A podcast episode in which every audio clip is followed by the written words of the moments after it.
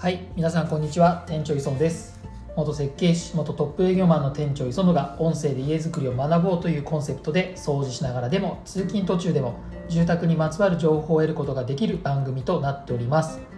ということで、まあ、今こうポッドキャストであの配信の方させてもらってるんですけど今です。私はま神奈川のラジオ局 FM 横浜の毎週金曜日のですねトレセンフライデーという番組の18時のコーナーこちらですね。目指せ住宅マスターというコーナーを担当させてもらってます。もうですね始まって半年になるんですけどまあですね本当憧れの F 横のスタジオでお話しさせていただいて本当にですね楽しくやらせてもらってます。まあ、そんなところでこうやっぱり話すことがやっぱり楽しいなと思いましてこういったですね音声配信の方ポッドキャストも、え、させていただいてます。ぜひ、え、トレセンフライデー18時から、え、聞いていただければと思います。というわけで今日の、えー、テーマの方に移りたいと思うんですがちょっとですね今日のテーマはかなりかなり、えー、大きな問題というかですね今住宅業界で激震のニュースになってます、えー、前代未聞の木材不足と価格高騰というような内容になってます。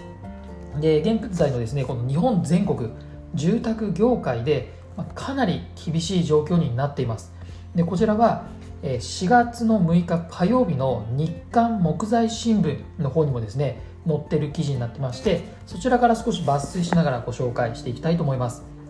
でまずこちら今回のこのですね木材不足っていうのが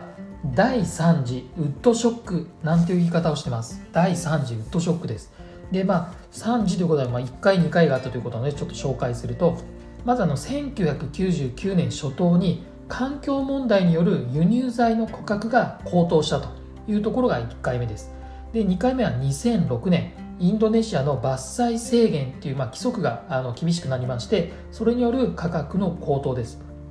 でそして今回の2021年はアメリカと中国の木材需要の急拡大を原因とする木材不足と価格高騰ということで、まあ、非常にですね今あの日本だけじゃなくてこれ世界全体でこの木材不足は今問題になってます。でこちらまあ新型コロナウイルス感染症の影響もあって昨年はま日本国内の市況は低調に推移している一方でアメリカや中国は昨年後半から需要が急拡大したことによって価格が高騰したというような内容になっています。これ非常にですね私もまあ昨年から話はちょっとまあ噂というかですね聞いてましたけど、まあ、かなりですね深刻になっているなというふうには聞いてましたさらに今年のこの春になったところで、まあ、急浮上したというような状況ですでこれなぜこんな急に拡大したのかというと、まあ、アメリカでいきますと、まあ、日本でいうおうち時間っていうのをですね、まあ、すごく大事にもともとする国であったんですけどさらにこう戸建て人気が広がったのとさらにこう住宅ローンの歴史的低金利によって、まあ、住宅市場がま刺激されたというような状況です。で中国の方は新型コロナウイルスのこう封じ込めが結構早かったんですよね。まあ、それにあの封じ込めが成功したことで、まあ、市場全体がいち早く大きく動いて経済活性化したとそんな状況になってます。で対して日本はどんな状況かというと、まあ、住宅市場を見てみると、まあ、一部の一部の建築会社は大幅に伸びました、まあ、私たち大和重建も大幅に伸びましたただ業界全体で見ると市場は低迷だったんですね。非常に低迷でした、まあ、これにより木材市況もやはり低迷に同時にやっぱりなっていきますので、まあ、その間にですねアメリカ中国が急拡大したため日本は世界から出遅れてしまったっていうのが一番大きな要因になってます。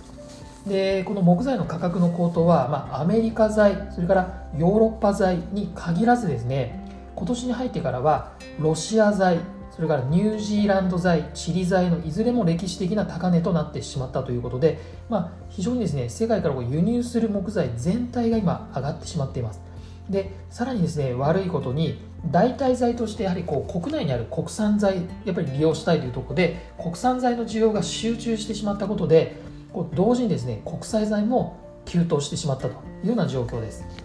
でこれにより日本修正材工業協同組合はですね大幅な値上げの理解を求めるとともに修正材メーカーが2割の減産が強いられる可能性があると。減産っていうのはいわゆる作る数を減らすっていう意味です。これが2割程度減らしてくると。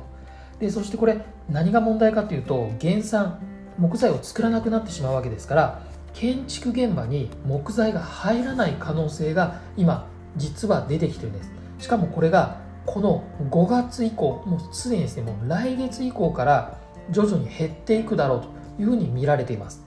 で実際こう某ハウスメーカーの話ちょっと私も聞きましたが某ハウスメーカー大手のですね数社は集成材メーカーのこの値上げを断ってしまったそうなんですね。それによって集成材メーカーから取引ストップになってしまってですね今かなりてんやわんやしてるっていう話を聞いてます。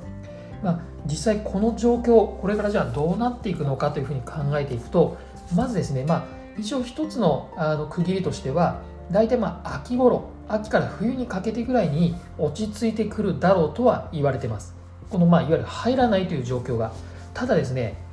これ以前もそうだったんですけども一度ですねこの木材値上がりすると価格はほぼ戻らないです。ほぼ戻らないです。なので落ち着いた後にやった方がじゃあ金額安くなって建てれるかっていうと実は全くそうではなくて変わらないか下手するとまたさらに値上げが起こる可能性も今あります。でそれ以外にも住宅ローン金利先ほどの通りアメリカも含めて低金利になってますけども実は住宅ローン金利は今上がってるんですね。先日も私のこの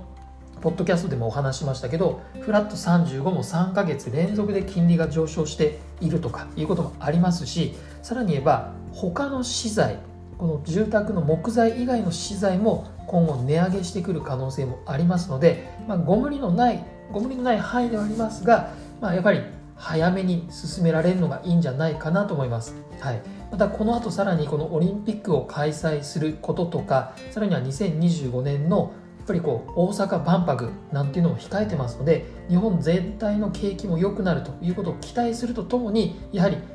金額は安くはなっていかないというふうに考えられますのでぜひですねこの辺りも考えながら進めていただきたいなというふうに思います。いかがでしたでしょうか？というわけで本日はこの木材の高騰第3次ウッドショックについてお話しさせていただきました。こちらのポッドキャストは毎週火曜と金曜日に18時に配信しています。店長磯野の Web 家作りコンサルティングはこの音声だけではなくて YouTube でも19時にですね毎週水曜日そして土曜日に配信していますのでそちらも併せてご覧ください。ぜひ YouTube それからこのポッドキャストのチャンネル登録もお願いします。それではまた次回もお楽しみに。